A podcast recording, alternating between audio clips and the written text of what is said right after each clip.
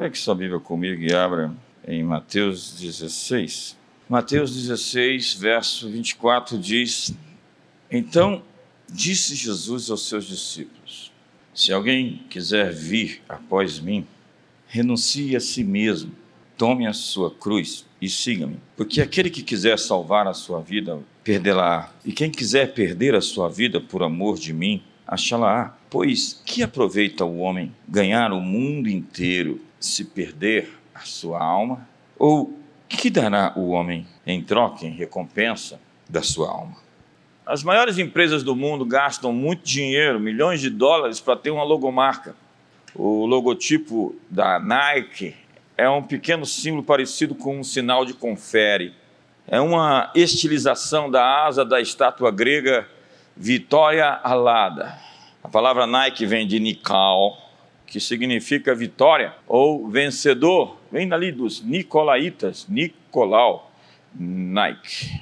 A logomarca significa então sucesso. O logotipo da Apple é uma maçã mordida. Corre por aí que significaria o fruto da árvore do conhecimento do bem e do mal que foi comida. Tão pouca árvore tinha um fruto que era uma maçã. Esqueça isso. Isso deve se tratar, na verdade, de uma lenda urbana. A logo tem o intuito de representar conhecimento e tecnologia na ponta dos dedos da mão. A marca significa, então, inteligência. O logotipo do McDonald's significa alegria e satisfação. É o tal do lanche feliz. A marca com um par de arcos é a marca registrada para o prazer. Existe até uma questão das cores que envolvem tudo de maneira muito intencional. A marca ou a logomarca da Mercedes-Benz é uma estrela de três pontas no interior de um círculo. A empresa escolheu esse logotipo para expressar a soberania do motor Mercedes na terra e no mar e no céu. A logo com a estrela dentro do círculo significa poder. Agora, nenhuma dessas marcas é a mais conhecida, a mais famosa. A logomarca mais antiga, mais famosa, hoje enfeita lápides, enfeita túmulos, enfeita camisetas, colares e capelas. Não é um símbolo de sucesso, de poder, de conhecimento, de inteligência ou de prazer. É o símbolo da morte, da fraqueza, do sacrifício, da derrota. É o escândalo para os judeus, é a loucura para os gregos, a cruz. Na antiguidade, a cruz era um meio de matar pessoas, projetada pelos persas e popularizada por Alexandre o Grande, a cruz foi aperfeiçoada pelos romanos como forma de desestimular a rebelião no império. Pompeu, o então general, acabou com toda a pirataria no mar Mediterrâneo, porque ele simplesmente passava o rolo compressor e fazia quilômetros de cruzes de seres humanos pregados. Era incrível a maldade do Império Romano. Eles eram chamados do Império de Ferro, porque eles eram um rolo compressor. Agora, pense, quem escolheria um símbolo como esse, que era um método de execução para representar o seu símbolo empresarial? Quem usaria um símbolo de dor e de humilhação para expressar sua visão e os seus valores de uma organização? Jesus, então, nos convida a tomar nossa cruz. A mensagem da cruz, então, o escândalo da cruz, é uma mensagem que tinha tudo para dar errado. É a mensagem mais estranha de dizer que Deus, o Todo-Poderoso, se tornou um de nós e seu destino final foi a morte em uma cruz, o pior tipo de morte que então existia. A mensagem da cruz é escândalo e ela também é loucura para os que se perdem, mas é o poder de Deus para a salvação de todo aquele que crê. Ninguém queria que Jesus fosse crucificado. No texto, dentro do contexto que eu li do capítulo 16, Jesus está nas bandas de Cesareia de Filipe e ele diz: Quem dizem os homens que eu sou? Ele começa a fazer pesquisa de opinião entre os discípulos. E os discípulos dizem: Ó oh, mestre, uns dizem que tu és Jeremias, outros dizem que tu és João Batista ou algum dos profetas. Então Jesus pergunta uma segunda vez: Mas vós, quem dizeis que eu sou? Então Pedro se adianta e pela primeira vez na vida dele, e não sei se é a última, não, brincadeira. Ele diz: Tu és o Cristo, o Filho do Deus vivo. Então Jesus disse: Bem-aventurado és tu, Simão Bar, filho de Jonas. porque não foi carne nem sangue quem tu revelou, mas meu Pai que está nos céus. Porquanto eu te digo que tu és Petros, e sobre essa pedra eu edificarei a minha igreja, e as portas do inferno não prevalecerão contra ela. Então Jesus disse que onde dois ou três estiverem reunidos, o que ligares na terra será ligado nos céus, as portas do inferno não prevaleceriam, e começa a dizer o modo como deveria morrer crucificado. Então Pedro se levanta e diz: De modo algum te acontecerá isso. Esse é o contexto imediato, uma cena depois, alguns minutos após, Jesus ter falado: Bem-aventurado és tu, Simão Barjonas, foi Logo depois, o que Jesus disse para ele: Para trás de mim, diabo, Satanás, porque tu cogitas das coisas do homem e não das coisas de Deus. Pedro não queria que Jesus fosse crucificado. Sua família e seus discípulos não queriam que ele fosse crucificado. Pedro resistiu Jesus para que ele não seguisse o caminho do sacrifício, o caminho da cruz. Arreda-te para trás de mim, disse Jesus ao seu discípulo. Eu nunca chamei ninguém de diabo aqui na igreja. A cruz é o teste de obediência, a submissão da carne, do eu, da vontade. A cruz foi decidida no Getsemane, quando Jesus anteviu, previu o que iria acontecer, enfrentar e começou a suar gotas de sangue. E ali naquele jardim, naquela noite, as trevas podiam ser fatiadas. Se você tivesse uma faca, você podia fatiar as trevas, de tão escuro que estava. O inferno inteiro estava ali. E Jesus, suando sangue, disse: Meu Pai, se possível, passa de mim esse cálice. Todavia, não se faça a minha vontade, mas a tua. O fato é que Jesus aceitou o seu destino. Ele aceitou o sofrimento pela obediência, pela morte de cruz, pelo que foi exaltado sobremaneira, lhe deram o Pai lhe deu um nome que está sobre todo nome, para que o seu nome se prostre todo joelho nos céus, na terra e debaixo da terra. Mas para isso ele teve que primeiro obedecer, se oferecer, se sacrificar, se prostrar diante da vontade de Deus. Essa palavra se prostrar ela é muito poderosa. A reclamação de Deus para o povo de Israel é que eles tinham uma cerviz dura. O pescoço deles não dobrava. Eles não eram pessoas rendidas, pessoas que aceitavam facilmente ser conduzidas. E o que nós vemos é que a palavra adoração é justamente essa mesma palavra para prostrar-se. É uma rendição, é uma entrega, é um oferecimento, é uma vida de sacrifícios. Adoração não é cantar, adoração é se submeter, é se prostrar. Sem essa prostração não existe evangelho, não há salvação, nem tampouco o reino de Deus. Mas Pedro queria trocar o evangelho da cruz por uma revolução armada. A grande tentação de Cristo foi usar a força para fazer seus inimigos se dobrar. Quando Pedro toma da espada para cortar a orelha de Malco, Jesus disse: Embainha tua espada, pois todos os que lançam mão da espada a espada perecerão. Acaso pensas que não posso rogar a meu Pai e ele me mandaria neste momento mais de doze legiões de anjos? Como, pois, se cumpririam as Escrituras segundo as quais assim deve suceder? Então, considere comigo esse cenário: Jesus é preso, falsamente acusado, injustamente condenado, mas a revolta então vinga, e Barrabás, agora solto, começou um motim e a multidão reagiu. Nicodemos e José de Arimateia confrontam as autoridades judaicas pela farsa de entregar a Roma o profeta. A opinião pública muda em direção a Jesus e numa curva estreita ali da via dolorosa, Jesus escapa. Consegue fugir, deixa a cruz e vai embora. Então as multidões vão ao êxtase. Os soldados tentam perseguir Jesus, mas são alvejados por uma saravaida de pedras. Eles partem para cima da multidão, inclusive das mulheres, o que faz com que os guardas do templo mudem de lado. Os zelotes aproveitam a confusão, invadem o palácio de Pilatos, Herodes e Caifás. Eles matam e penduram todos os três no Gólgota. Os três são crucificados ao invés de Jesus: Pilatos, Herodes e Caifás. A revolução é um sucesso, os judeus são libertos e Jesus, filho de José, 33 anos, torna-se o primeiro rei de judeu para todo Israel. Depois de quase mil anos, seus discípulos controlam um novo regime.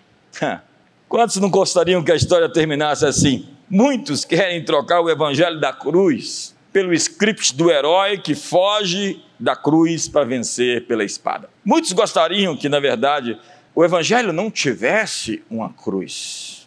A última tentação de Jesus não foi aquela pintada pelo blasfemo e sacrílego filme A Última Tentação de Jesus de Martin Scorsese, que era um relacionamento com Maria Madalena. Não, não. A última tentação de Jesus foi descer da cruz Está descrito em Mateus 27, verso 40. Passam e dizem: Ó tu que destróis o santuário e em três dias o reedificas, salva-te a ti mesmo, se és filho de Deus, desce da cruz. De igual modo, os principais sacerdotes, com os escribas e anciões, escarnecendo, diziam: Salvou os outros, a si mesmo não pode salvar-se és rei de Israel, desça da cruz e creremos nele. Desça da cruz. Eles diziam: creremos nele se ele mostrar a sua força. Creremos nele se ele mostrar o seu poder, mas Deus não estava ali mostrando a sua força, estava mostrando a sua fraqueza. Enquanto os discípulos debatiam quem seria o maior no novo reino, Jesus se levantou, tirou o manto, pegou uma toalha e uma bacia de água e começou a lavar os pés dos discípulos. O poder que ele queria nos dar não era o poder de se assenhorar, de controlar, de oprimir, de controlar, de explorar, mas o poder de se sacrificar, o poder de servir, o poder de lavar os pés daquele que vai lhe trair por 30 moedas logo depois. Foi Mao Tse Tung que ensinava que o poder político vem do cano de uma arma. Há nações com a política dirigida pela força e o poder das armas. Nas repúblicas islâmicas, a corrupção é tratada apenas com a força bruta, punida pela espada. Na verdade, o islamismo precisa de uma cruz. Deus podia fazer todos nós escravos. Deus podia governar esse mundo como um déspota, como um tirano, fazer todos mortais se submeterem, se dobrarem. Mas Deus não quis escravos, Deus quis amigos. E esta é a tentação de todos nós. Desce da cruz, mostra a tua força, arma um barraco, vai às forras, se vinga, pega a espada, usa o que você tem para se vingar, mas não é a força bruta nem a espada que redime a humanidade do pecado. Uma vez eu, ia estacionar meu carro, entrou um sujeito na frente, estacionou na minha vaga, fechou a porta e saiu rodando a chave, olhando para mim assim como, te peguei. E eu falei, ele está procurando algo e vai encontrar, mas não é comigo. A propósito, Jesus, acha ele. a cruz é aceitar a vergonha, é negar o desejo por justiça própria é negar a vingança, é dar a face ao que te fere, é fartar-se de afronta, é amar teus inimigos, porque e que recompensa há para aqueles que amam aqueles que te amam? Até os pagãos fazem essas coisas, os gentios. Se a vossa justiça não exceder em muita dos fariseus e saduceus, saduceus, de maneira nenhuma vereis o reino de Deus, disse o Senhor. A cruz no entanto, não é uma aceitação passiva do mal, mas é um enfrentamento do mal sem medo. Sem medo. O que falta para muitos cristãos é uma cruz. Eu nunca chamei ninguém de diabo aqui, mas hoje eu chamei de manhã e vou dizer: se você não tem uma cruz, você pode se chamar de cristão, mas você não é um cristão. Sabe, se você vive para si mesmo, se a sua vida se resume em você, se você se basta, você é um diabo. Você é um Satanás, você é Lúcifer. Porque Lúcifer se basta, ele vive para si, o seu prazer está em si, ele vive pelos seus próprios planos, ele está por conta própria. E há muitas pessoas que dizem que estão adorando a Deus, mas cujo Deus é o ventre, porque elas fazem somente a sua vontade. Quando eu entreguei minha vida para Jesus, eu tenho um Senhor, Ele governa a minha vida, eu não mando em mim mesmo, Ele é o meu dono. E há muitos descendo da cruz. Eu vejo uns cristãos assim, Deus, me dá cinco minutinhos ali para eu resolver um negócio, depois eu volto para a cruz. Paulo diz: Eu estou crucificado com Cristo. Eu não vivo mais eu, mas é Cristo quem vive em mim. O problema desses cinco minutos é que ele pode estragar a sua vida para sempre. Sabe, tomar a cruz é enfrentar a rejeição do mundo. Um líder que não sabe ser rejeitado não aprendeu a ser líder. Encontrar a vergonha de Cristo e levá-la consigo ele foi o mais rejeitado de todos os homens, homem de dores, que sabe o que é padecer. Gente assim é poderosa, gente que sabe padecer e não reclama. Tomar a sua cruz é negar a si mesmo em favor da vontade de Deus. É quando quero algo e sei me negar, me atropelar para fazer o que de fato é certo. Tomar a sua cruz é um ato de abdicação voluntária. A cruz é poder, mas é outro tipo de poder. É o poder de servir, de abrir mão do ódio, da vingança. É o poder de perdoar. A cruz é a fonte de toda a nossa civilidade. Se você despreza a igreja, o cristianismo, saiba que você está pisando em solo sagrado, porque todos esses direitos e conquistas vêm mediante essa égide, essa ética elevada do reino de Deus, de que o maior é o que serve todos. Daí a palavra primeiro, diácono, primeiro ministro. O diácono é o servo, e ele se torna o primeiro porque ele serve todos como foi preconizado pelo Messias. A cruz é a fonte da afirmação do valor pessoal de cada indivíduo. Deus se tornou um de nós e fez o homem à sua imagem e semelhança. Então o homem tem valor. A lógica da espada, no entanto, coloca o poder acima de princípios. Então, se eu tenho força, eu posso tomar o que é seu. Foi assim que os impérios viveram, existiram por toda a história. Ninguém questionou se Roma tinha poder, se ela não podia entrar na Gália e tomar o governo dos francos, e entrar na Bretanha. Roma entrava onde queria, porque tinha poder para isso. Depois que o mestre morreu na cruz, princípios estavam acima do poder. A cruz, portanto, é o poder que vence o medo. O reino de Satanás sobrevive pelo medo, o medo de ser humilhado, o medo da perseguição, o medo do martírio, o medo da morte. Mas a cruz enfrenta a vergonha, a zombaria, o escárnio e o desdém. Porque Jesus na cruz desprezou a vergonha e disse a vergonha: tenha vergonha. Ele fez pouco caso da vergonha, se recusou a ter vergonha e envergonhou os seus adversários. Porque a cruz deixa a injustiça com vergonha de olhar nos olhos. Eles colocaram vendas em seus olhos para lhe bater, porque eles não conseguiam ao mesmo tempo bater nele e olhar para ele. Toda a mensagem do Evangelho gira em torno de um único evento histórico: a cruz de Jesus Cristo. A cruz é o X da questão. Ela está no centro de tudo, em volta dela, tudo é circunferência. A cruz tem a ver não apenas com uma geração ou com uma geografia, ela reverbera em todas as gerações, em todo o mundo, em todo o universo. Imagino que os anjos chegam aqui e dizem: Foi aqui nesse planeta que nosso mestre veio morrer por esses mortais. A cruz é mais poderosa do que bombas e todos os arsenais nucleares.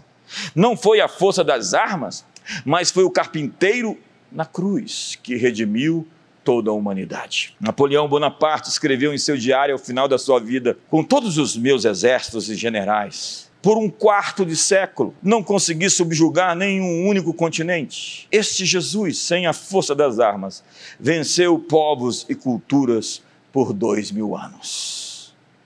Muitas revoluções transformaram a sociedade em algo pior do que era é, destronar líderes e esmagar o sistema não dura muito tempo. Nosso mundo está assistindo, por vezes, uma troca de ditaduras. Simplesmente se trocou as bestas, os monstros. Bestas, no entanto, são bestas porque não têm autogoverno. O grande avivamento americano, o despertamento de Jonathan Edwards, tinha a premissa de autogoverno. E autogoverno significa ter uma cruz. Eu governo a mim mesmo, eu me controlo. Eu não sou controlado pelos meus instintos primitivos, pelos meus desejos e as minhas paixões, porque eu tenho uma cruz.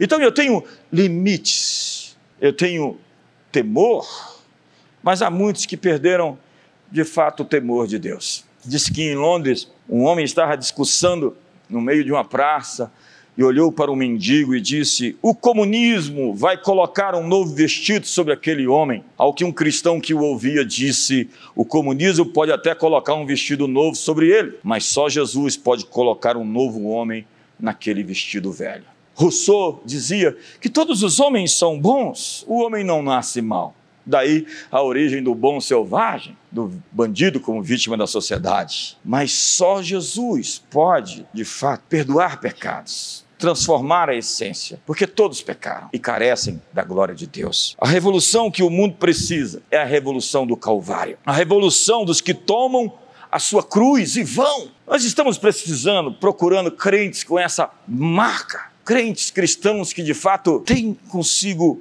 uma cruz. Como Hebreus capítulo 13, verso 12, que diz: Vamos sair do arraial, levando a sua vergonha. Por isso também Jesus, para santificar o povo pelo seu próprio sangue, sofreu fora da porta. Verso 13: Saiamos, pois, a ele fora do arraial, levando o seu opróbrio. Como? Levando a sua vergonha. É fácil ser cristão quando você se torna popular, é popular ser cristão, as pessoas até celebram porque agora virou moda ser cristão. Mas o fato é que a igreja surgiu no momento como uma cultura emergente que foi despedaçada pelos leões, jogada nos circos romanos, no Coliseu, perseguida em todos os buracos. E aquele movimento parecia massa de bolo, quanto mais se bate, mais cresce.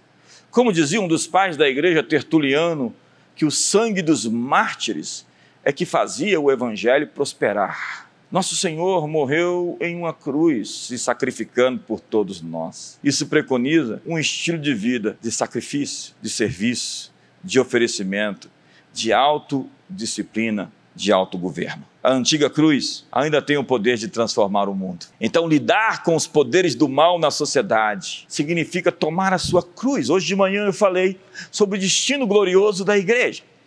Como Deus nos escolheu para revelar aos principados e potestades a sua multiforme sabedoria. Como que a igreja está adornada, ataviada para esse encontro e esse momento, que os céus retêm a Cristo o Messias até o tempo da restauração de todas as coisas prometidas pelos profetas, e que se não põe o candeeiro debaixo do velador, mas sobre o velador, e não se esconde a cidade iluminada. Então Deus deseja colocar pessoas em evidência que sejam representantes da sua causa, com os seus valores, com o seu modelo. Mas o que na verdade aconteceu por muito tempo é que muitos daqueles que se definiam como cristãos e que foram para essas posições estavam envergonhando o nome de Jesus porque eles não carregavam uma cruz. Eles não tinham consigo o estilo de vida de se sacrificar. Então tomaram o que não eram seu e viveram uma vida dissoluta. A maneira de transformar o mundo continua pelo povo da cruz. Uma igreja que opera sob os poderes cósmicos do orgulho, da arrogância, da avareza, da cobiça, é inofensiva e se torna somente mais uma potestade nesse mundo sombrio. Nós não precisamos de bilionários arrogantes que se digam cristãos, que amam o dinheiro e que só fazem bem para si mesmos. Nós não precisamos de cantores que cantam para chamar atenção para si. Foi isso que Lúcifer fez quando ele estava cantando para Deus e daqui a pouco queria a atenção de todos. Nós não precisamos de artistas autoendeusados. Nós não precisamos de políticos que sejam a mesma categoria daqueles que estão aí roubando o Brasil. Porque quando nós temos empresários, políticos ou artistas que se definam como cristãos, nós temos que ver neles a marca do Cristo crucificado e ressuscitado. A marca daqueles que se negam a si mesmo, tomam a sua cruz e o seguem. Confrontar o reino de Satanás exige uma medida grande de sacrifício e de renúncia. Tem gente querendo se divertir, tem jovens homens que demoram a amadurecer e ainda querem curtir a vida. Tem pessoas com um padrão, com um estilo de vida hedonista. Eles querem simplesmente aproveitar a vida. Jesus, nós estamos atrás de homens e mulheres que sejam sacerdotes. E a marca de um sacerdote é o sacrifício. São aqueles que sobem a montanha, carregam a madeira, acendem o fogo e oferecem. Essas pessoas são poderosas porque elas abrem os céus, porque só tem fogo do céu onde existe sacrifício no altar. A cultura da cruz é fazer não o que eu quero, não o que eu desejo, mas como no Getsemane dizer, faça-se a tua vontade. Porque não é aquilo que você conquista que lhe faz um cristão, é aquilo que você sacrifica. Não são as coisas que você tem, mas as coisas que você abriu mão. Os países mais pobres do mundo são os países mais corruptos do mundo. Por quê? Porque falta uma cruz aos políticos que roubam as nações. Eles não têm freios morais, eles não têm limites. Somente o poder da cruz pode curar uma sociedade da sua busca por satisfação e prazer. Eu tenho medo de gente que quer fazer da vida uma Disneylândia. A cruz é poder, mas um outro tipo de poder. O mundo moderno foi fundado pelo sacrifício de homens que tomaram a sua cruz. A cruz revela a cultura do heroísmo, onde alguém se sacrifica para salvar os outros. Veja se essa história não dá certo. É a história da Marvel, da Guerra Infinita, do Homem de Ferro, que morre de um tipo de Cristo para salvar o mundo do Thanos. Essa é a história que funciona, que chama atenção.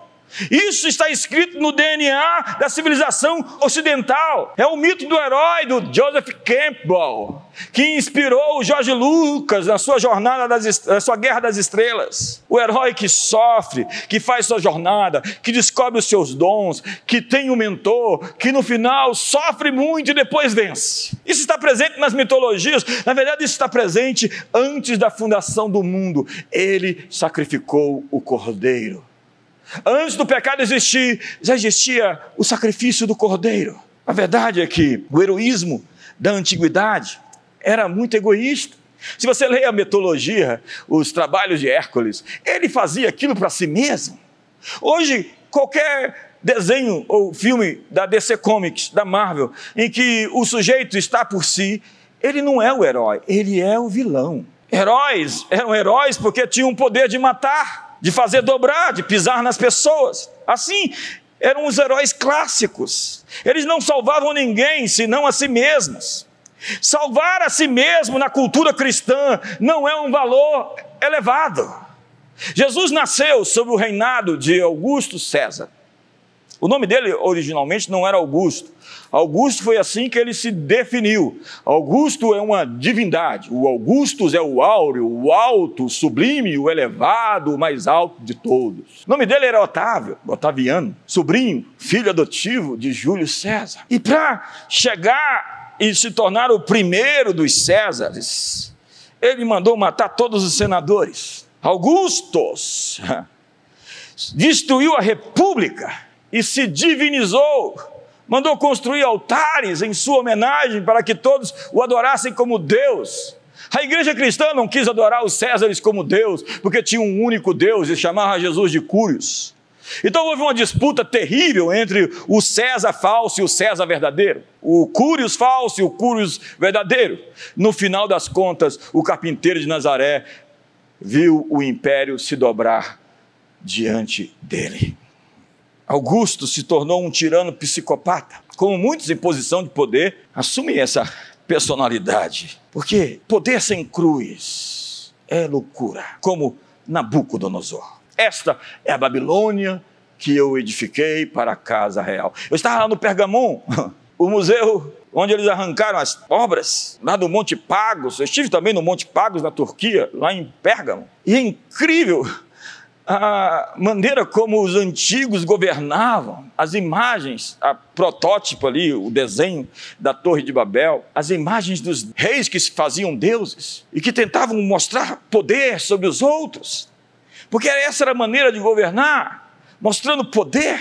Eles tentavam se apresentar como um rei, mas o verdadeiro rei veio dizer que reinar é servir as pessoas, é atender suas necessidades é fazer da sua agenda a agenda de um heroísmo que atende e salva pessoas. A cultura da cruz revela o Filho de Deus pendurado como uma oferta, fraco, humilhado, zombado, escarnecido. Eu me lembro de um médico aqui da igreja dizer: Meu filho pequeno disse: Esse Jesus é muito fraco, por que, que ele está na cruz morto? A ideia do menino era dos super-heróis, fortes, poderosos, que vencem, mas a vergonha exposta é que se transforma na glória que triunfa. A maior fraqueza na maior força, o escárnio no maior louvor, a derrota no maior cântico de vitória. A morte se torna a ressurreição. Então, o símbolo dela, a cruz, se torna no símbolo da maior vitória. Deus pode transformar qualquer coisa, qualquer situação, em uma situação de vantagem, já que Ele veio ao mundo e os homens o mataram. E Ele fez disso a plataforma para salvar o planeta. Então, o Messias sem poder, o Messias pendurado na cruz, o Messias sofredor, é o Messias que derruba o poder do Império Romano. Um homem sem poder conquista o império. Quando eu for levantado, atrairei a todos até a mim. Então, a cruz redefine o conceito do heroísmo. A essência do heroísmo era de poder militar, de força física. O heroísmo agora é uma força interior, é ser alguém contra a opressão, contra a tirania, contra a maldade. Na fé cristã, salvar a si mesmo, buscar seus interesses, salvar a sua própria pele é chamado de covardia.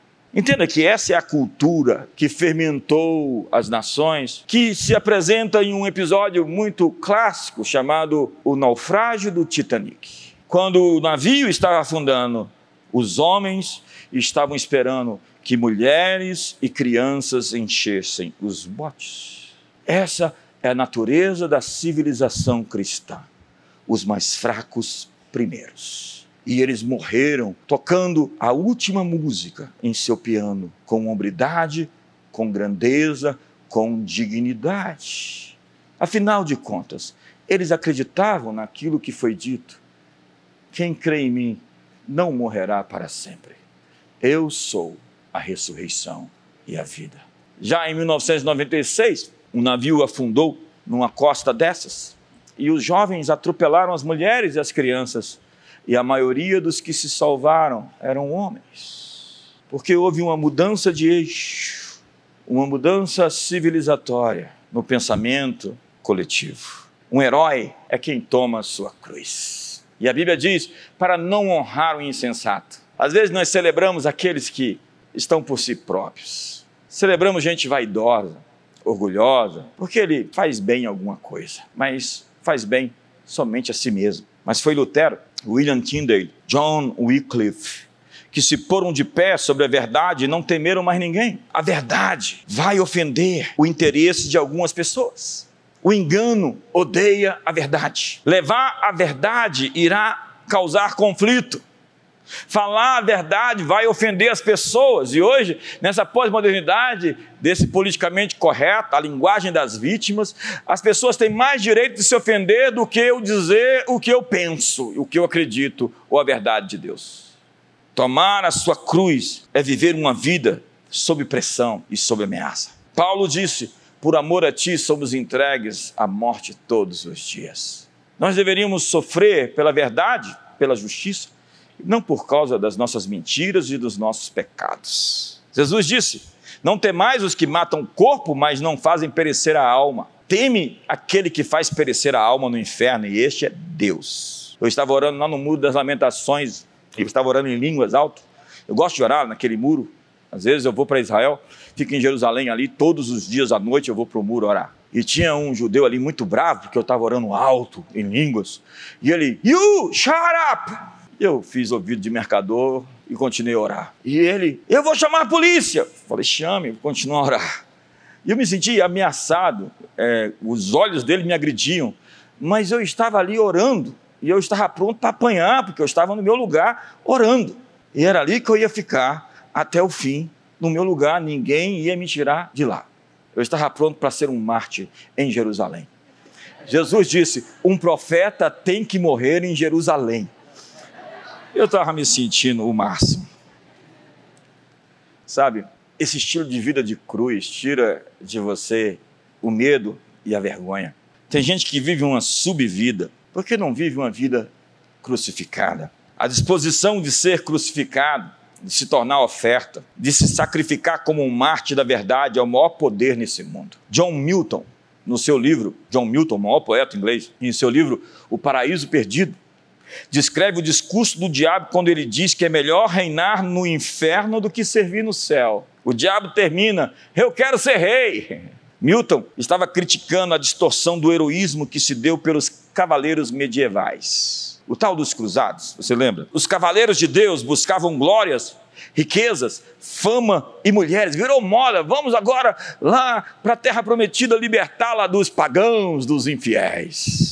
Levaram uma taca do Sahaladin morreu muita gente, porque você não vai fazer enfrentamento em nome de Cristo com o espírito errado e a motivação falsa. É a mesma coisa lá em Israel, quando eles colocaram a arca na frente, viviam no erro, colocaram a arca na frente do exército, bradaram, o outro lado até tremeu, mas foram lutar, morreu todo mundo e foi-se a glória e cabode.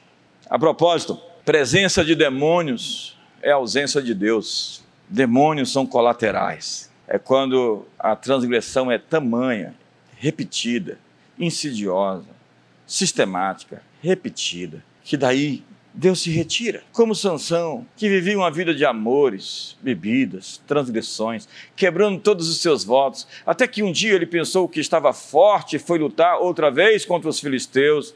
E a Bíblia diz, um dos textos mais tristes, ele não sabia que o espírito do Senhor se havia retirado dele. Sansão perdeu a sua força porque ele quebrou todos os seus votos. E tem gente fraca que diz: "Ore por mim porque eu estou fraco". E a minha pergunta é: quais votos você quebrou?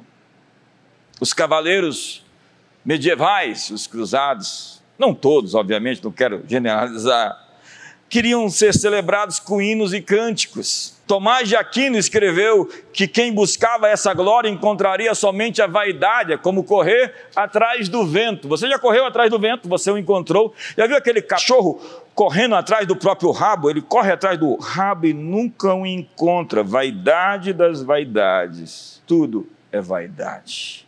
É como o diabo cinicamente diz no filme: vaidade, definitivamente. Este é o meu pecado favorito. Tem gente que começa com Deus e termina do outro lado, porque deixou a sua cruz e foi seguir solo. Qualquer reforma, transformação, começa com uma cruz. Não haverá transformação sem uma volta à cultura da cruz. Eu estou atrás de cristãos que tomem a sua cruz, porque há muitos cristãos que perderam a sua cruz. Poder e opressão não podem vencer a cultura do sacrifício. Quem quiser salvar-se vai perder-se. No século XVI, Martinho Lutero estava lendo a tradução de Erasmo de Roterdã, aquele do Elogio à Loucura, onde este criticava a Vulgata Latina de Jerônimo. A Vulgata Latina, a tradução latina das Escrituras, era uma perdição de distorcida. João Crisóstomo brigava demais com Jerônimo. Eles brigavam entre si, é verdade. João da língua dourada ele gritava contra as autoridades corruptas do seu tempo, dizendo: Ei, a viga da porta que você construiu da sua casa, pelo sangue da injustiça, está clamando pelo sangue derramado. Eram uns profetas assim, insubornáveis. E ao invés de traduzir o texto arrepender, Jerônimo chamou de faça penitências. Lutero então percebeu essa indústria do engano dentro de um sistema de venda de indulgências certificados de perdão, a venda da salvação, a simonia, a venda dos cargos eclesiásticos. Lutero então tomou a sua cruz e bateu de frente com o imperador e todo o mundo antigo. A autoridade civil e religiosa então se reuniram ali em Worms, na Alemanha. Eu estava lá outro dia, no lugar onde Lutero disse não para o imperador e se tornou o homem mais famoso do seu tempo, porque disse não para Carlos V. E eles se reuniram para questionar simplesmente o filho de um mineiro que decidiu desafiar Roma e o imperador. Lutero havia recebido um salvo-conduto que não valia nada. E alguém perguntou para ele: Você vai enfrentar as feras? E ele respondeu: Eu não perderia isto por nada. Ainda que eu esteja tão fraco que tenha que me arrastar até lá, ali estarei. Então seu acusador disse a ele: Esses livros são seus. Você é tão orgulhoso, você está indo contra tudo aquilo que foi escrito. Se você não se retratar, você será declarado um herege. Se dobre diante do poder do mal e se salve. Você está disposto a tomar a sua cruz ou salvar a sua pele? É a batalha de Lutero do Getsemane. E ele tinha uma noite para decidir. Declarado herege, porque disse: Não, não me retratarei, porque a minha não é bom ir contra a sua consciência, porque a minha fé está baseada nas Escrituras com a reputação jogada na lama, seu nome difamado, excomungado, Lutero não era mais nem gente, ele iria ser cancelado. Tem muita gente com medo de ser cancelado. Quando ele foi excomungado, a excomunhão naqueles dias dava direito a qualquer homem matar Lutero sem nenhuma pena. Ou seja, Lutero não era mais gente, ele podia ser morto, e quem o matasse ia ganhar até um prêmio. Você sabe a história, ele foi sequestrado. Então Filipe, o rei da Saxônia, o colocou num castelo. Foi lá que ele escreveu: Castelo forte é o nosso Deus. Eu estive lá no castelo. Eu acho que eu estive nesses lugares todos. Eu... Hoje você olha para Skyline, a linha do horizonte alemã, e você vê as cruzes luteranas. Eu estava conversando com algumas pessoas lá na Alemanha, eu andei 3, 4 mil quilômetros dentro da Alemanha, e as pessoas me diziam: Lutero foi o maior homem que a Alemanha já teve. E olha que Lutero disputa com tanta gente. Ele deu o idioma ao país. Ele traduziu a Bíblia para o alemão popular. Por quê? Porque ele não teve medo, como Moisés, do rei. Queimou as pontes e foi para cima. Nessa civilização que nasce e se atualiza na reforma, o verdadeiro poder é o poder de tomar a sua cruz. É o poder de frear, quando você sabe que pode acelerar. Mas eu tenho força, eu tenho poder, eu posso esmagar. É, Bem-aventurados mansos, porque eles herdarão a terra. E a palavra manso significa aquele que controla a sua força. Este é o forte, o que controla a sua força. O sábio é aquele que aprende com qualquer um. E o rico é o que se contenta com a sua parte. Sim, a mensagem de Jesus é tomar a sua cruz. Mas nós docificamos a mensagem, suavizamos o evangelho para uma vida na semana secularizada. E aos domingos cantamos hinos e cânticos, bons sermões, para entrarmos no céu, mais nada. Mas os pais da igreja, os reformadores, leram a Bíblia de forma diferente da que nós lemos hoje. Hoje empobrecemos a mensagem a uma vida de sobrevivência no mundo e ainda um evangelho que enfatiza só o nosso sucesso e felicidade. O que você quer fazer? Eu quero ser feliz. A que custo? Ao custo da infelicidade dos outros, então eu vou destruir um casamento para edificar o meu. Eu vou tomar o que não é meu para empobrecer outro, então significa que o meu sucesso custa o fracasso de outrem? Você não abraçou a cultura da cruz, você abraçou a cultura do inferno. O cordeiro está no trono. Essa mensagem está silenciosa hoje, ninguém se manifesta, não sei o que aconteceu. Eu podia ter pregado uma mensagem mais pentecostal, assim, vamos para cima, vamos lá, me ajuda aí. Jesus está no trono, mas o trono é resultado de quem passou pela cruz. Davi, antes de reinar, passou pelo vale da sombra da morte, foi perseguido por Saul 12 anos, teve Saul nas mãos duas vezes, podia adiantar o processo e falar: ah, Eu já sou ungido, ele é ungido, então mato ele, fico como rei. Aleluia!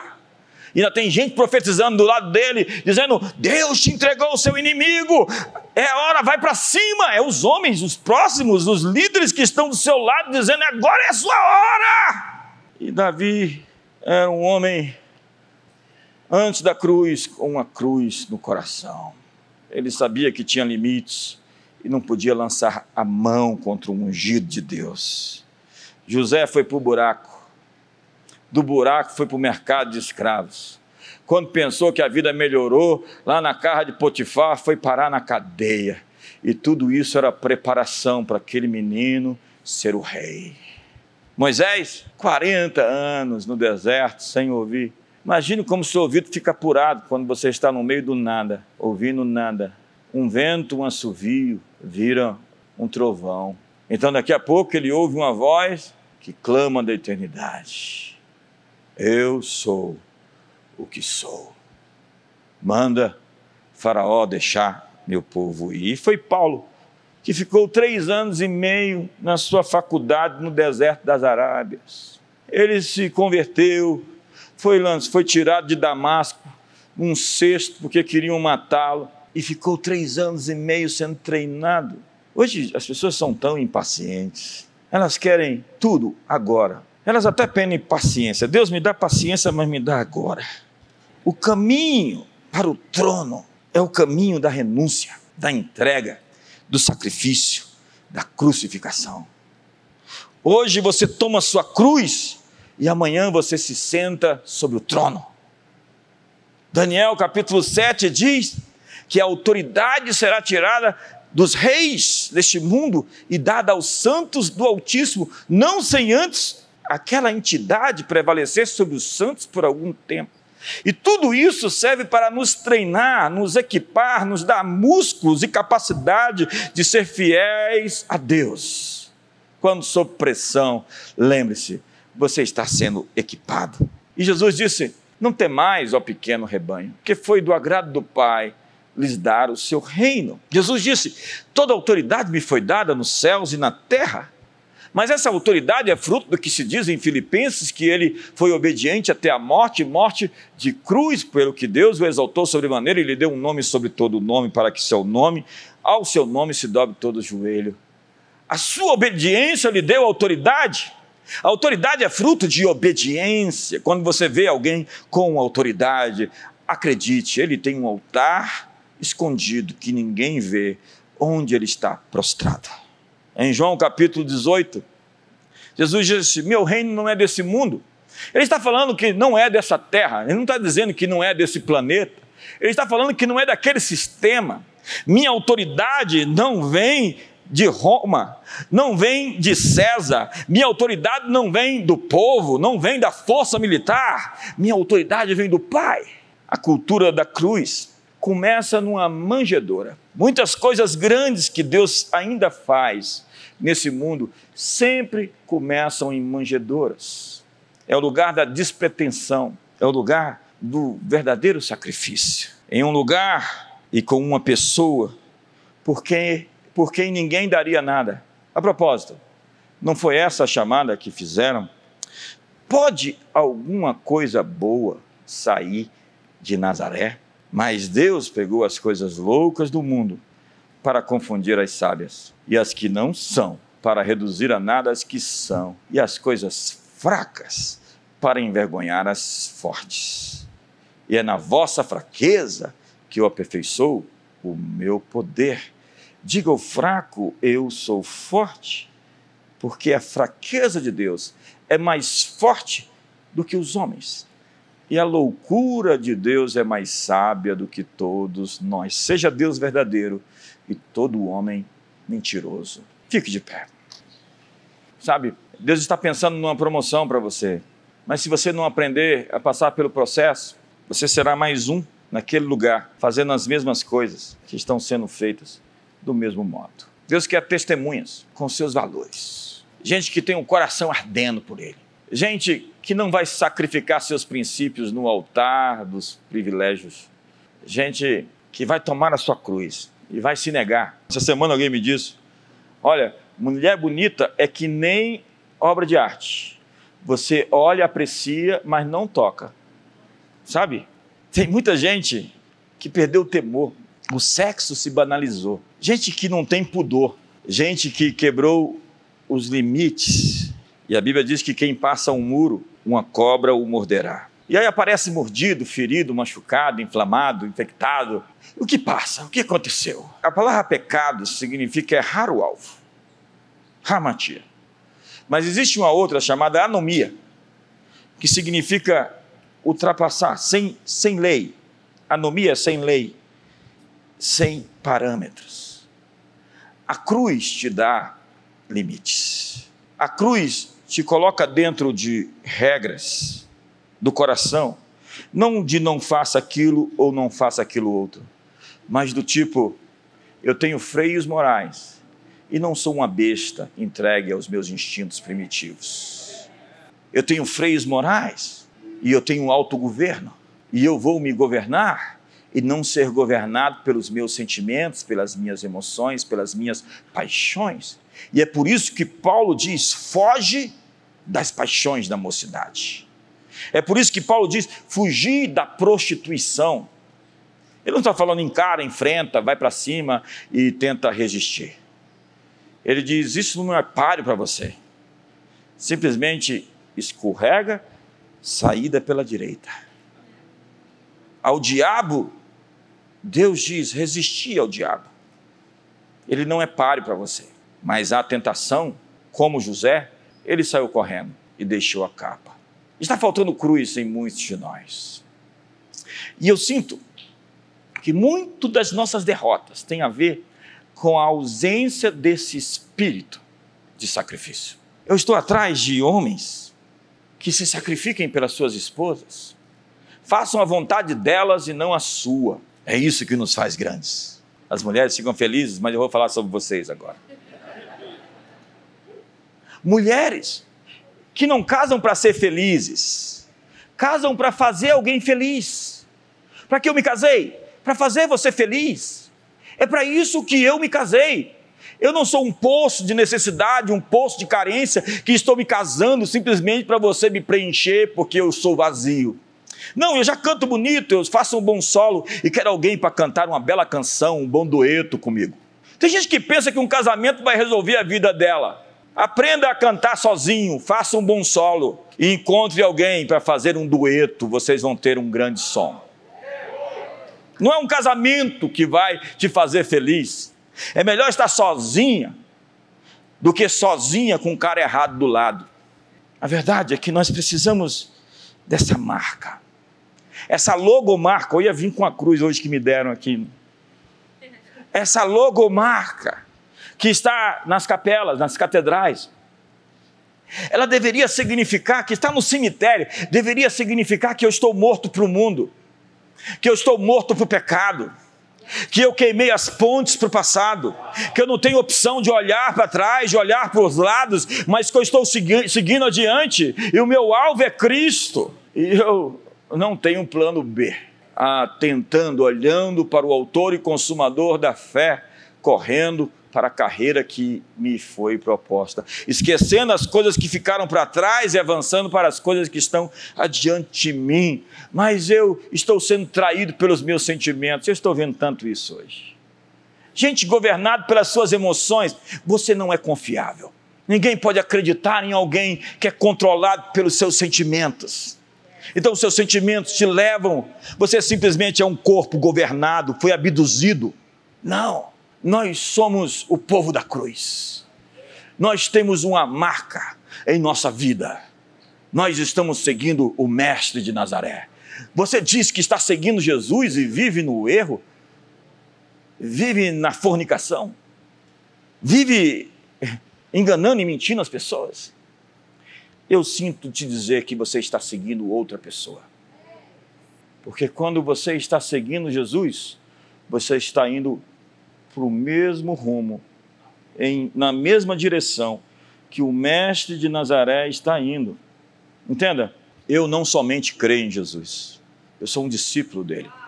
E os discípulos têm que tomar uma decisão de negar a si mesmos, tomar a sua cruz e segui-lo. Feche seus olhos. Depois da cruz tem uma ressurreição, e depois tem uma ascensão, mas tudo começa no Monte Calvário. E hoje, leve os seus pecados até aquele monte. Leve as suas falhas até aquele lugar. suba o monte, leve a madeira, leve a madeira. Como Abraão fez e levou Isaac. E disse: O Senhor proverá. Hoje, não viva por si mesmo, para si mesmo, por conta própria. Viva pela sua família. Viva por Deus. Viva pelo seu país. Viva pelas próximas gerações. Faça da sua vida algo mais do que uma vida autocentrada, em si mesmada, egoísta. Eu tenho medo de gente egoísta. Eles são um poço. Eles são, na verdade, um buraco negro que engole tudo à sua volta. Hoje, você é a fonte. Você brota água e atende, e serve, e ministra, e abençoa, e flui. Você é um milagre prestes a acontecer. Você é o lugar do encontro dos céus com a terra. Você é o lugar onde Deus se manifesta. Hoje, Senhor, decidimos abraçar um estilo de vida. É mais do que ser um religioso que vai à igreja nos domingos. É mais do que simplesmente se dizer nominalmente como um cristão, um servo de Deus, um crente em Jesus. Mas é dizer: irei contigo para onde eu vou, se só tu tens os caminhos da vida. Levante as suas mãos e se entregue. Às vezes a sua batalha é de rendição. Você ainda não entendeu tudo que você tem que fazer é se entregar. O que Deus quer é a sua vida. Então levante as suas mãos e se entregue essa noite. Diga sim a Ele. Diga eu te aceito, eu te recebo, eu te quero. Mais do que tudo, mais do que todos, eu anseio pela tua vida e minha vida. E estou pronto a te seguir, a te servir. Abraão vai no Monte Moriá e sacrifica Isaac. Abraão pega madeira, pega cordas, pega Isaac, pega sua faca. Sobe o monte e diz: Subamos para louvar. A primeira vez que a palavra louvor aparece na Bíblia, não tem instrumentos musicais, não tem cantores, não tem arranjos, não tem tambores, não tem música tem um sacrifício. O filho, o único filho. Tem madeira, tem fogo. A verdade é que Abraão subiu para adorar. E adorar é o mesmo que sacrificar. Como diz a Bíblia, sacrifícios de louvor, fruto dos lábios que confessam o seu nome. Eu vou dizer uma coisa radical aqui. Você não pode ser fiel a você mesmo, do jeito como você é. Fiel aos seus sentimentos fiel às suas emoções. Eu tenho que ser honesto comigo. Quando o meu coração quer me enganar, eu não posso ser honesto comigo. Desesperadamente corrupto é o coração, disse Jeremias. Você tem que, mesmo sem querer, sacrificar, adorar, louvar. Eu não estou sentindo de orar, mas eu vou orar. Eu vou fazer canções, eu vou levantar as mãos. Tem gente que fala assim: eu não estou sentindo de levantar as mãos. Eu quero dizer que você vive por você, então. Eu não sinto, mas movimento gera sentimento. E quando eu me movo em obediência, vai e lava-te no tanque de Soloé, vai e traz essas talhas cheias, vai lá e mergulha sete vezes, ordens sem sentido, mas que quando obedecidas, promovem milagres. Então eu sei o que é estar sob pressão, sob densas trevas, sob ataques, e sei o que é levantar as mãos e marchar sozinho em minha casa, e orar, e adorar, e mudar a atmosfera, e mudar o ambiente. Então pare de ser fiel às suas emoções, aos seus sentimentos, e seja fiel à realidade de uma promessa, cujas suas emoções vão passar, céus e terra vão passar, e a palavra, a promessa de Deus vai permanecer. Suba para adorar. E adoração não é música, é uma prostração. Deus não quer ficar te convencendo a, te, a lhe obedecer. Simplesmente obedeça, a despeito do que você deseja. Atropele a si mesmo e faça o que é certo. Que o amor de Deus, a graça de Jesus, a comunhão do Espírito Santo seja sobre a sua vida. Uma ótima noite a todos.